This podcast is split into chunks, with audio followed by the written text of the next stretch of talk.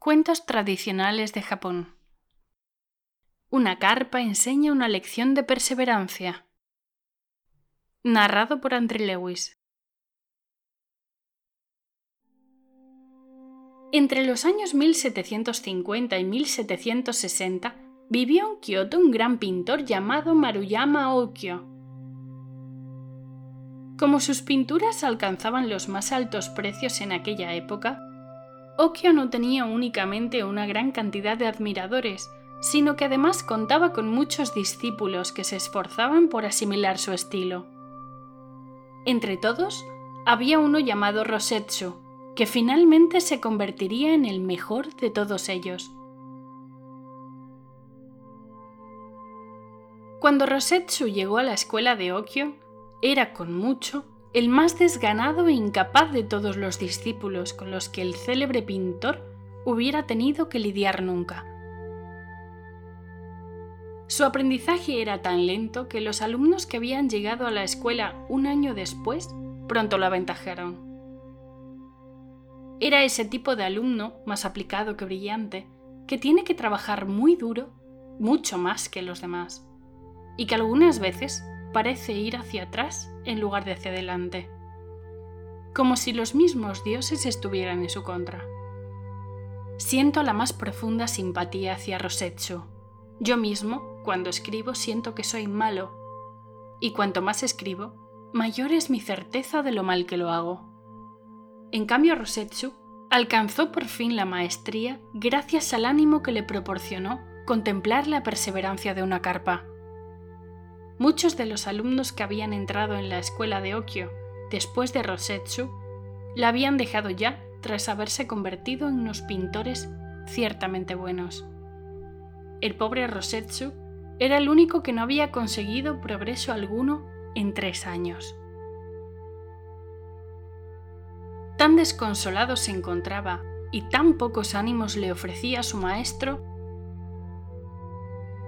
que al final una tarde, triste y abatido, habiendo renunciado a toda esperanza de llegar a ser un gran pintor, abandonó la academia sin decirle nada a nadie, con la intención de volver a su casa o de matarse en el camino.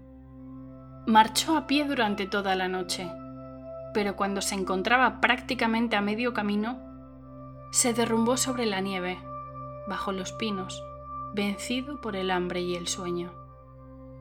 Unas horas antes del amanecer se despertó, sintiendo unos extraños ruidos, a no más de treinta pasos de donde se encontraba. Como no podía distinguir de qué se trataba, se incorporó, escudriñando consternado el lugar de donde provenía aquel sonido, como de salpicaduras de agua.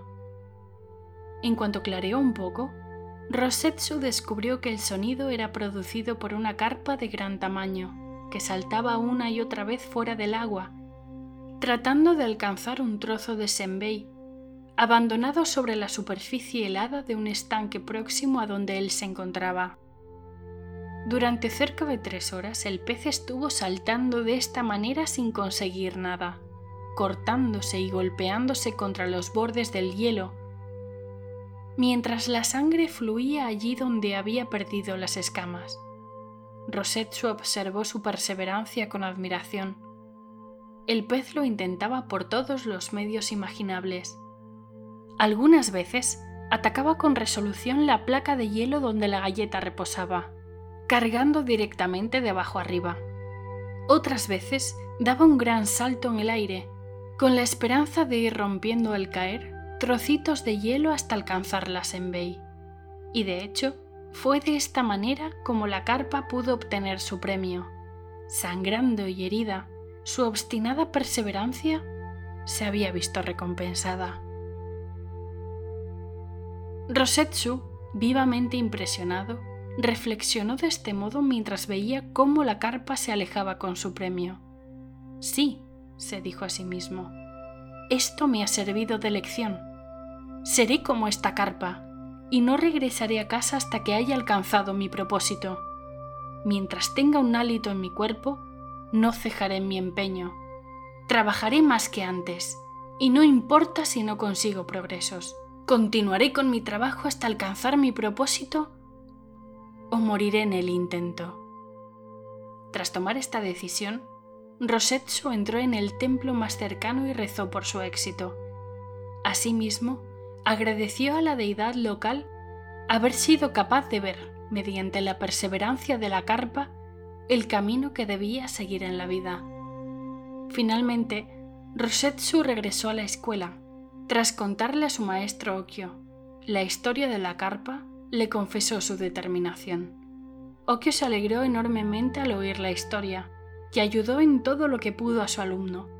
Esta vez, Rosetsu progresó hasta convertirse en un pintor famoso, el alumno más aventajado que Okyo jamás hubiera tenido. De hecho, llegó a ser tan bueno como su maestro y acabó convirtiéndose en uno de los mejores pintores de Japón. Rosetsu adoptó como símbolo la carpa que salta.